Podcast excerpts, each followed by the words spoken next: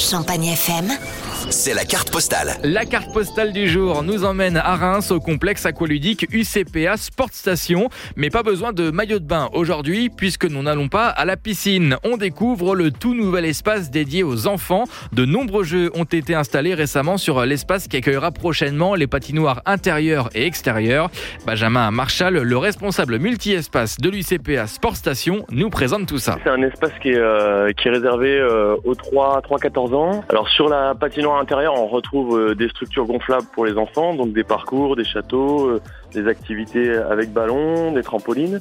Et sur la partie patinoire extérieure, là on retrouve euh, des trampolines et deux structures acrobranches euh, qui sont euh, qui sont très imposantes et qui euh, permettent d'évoluer euh, en fonction des âges et des niveaux. Donc euh, il y a deux deux structures et la plus grosse est- mesure 2 mètres de haut en filet, c'est-à-dire qu'il n'y a pas besoin de baudrier, on est en toute autonomie, les enfants sont absolument en sécurité et, et peuvent arpenter les différents ateliers. L'espace est accessible jusqu'au 29 août prochain. Pour les tarifs, comptez 9 euros l'entrée pour un enfant résidant dans le Grand Reims, 11 euros pour les autres, sans limite de temps. Et depuis le 19 juillet, l'espace enfant rencontre un beau succès. Les enfants, euh, bah, ils apprécient effectivement les activités qu'on a mis en place.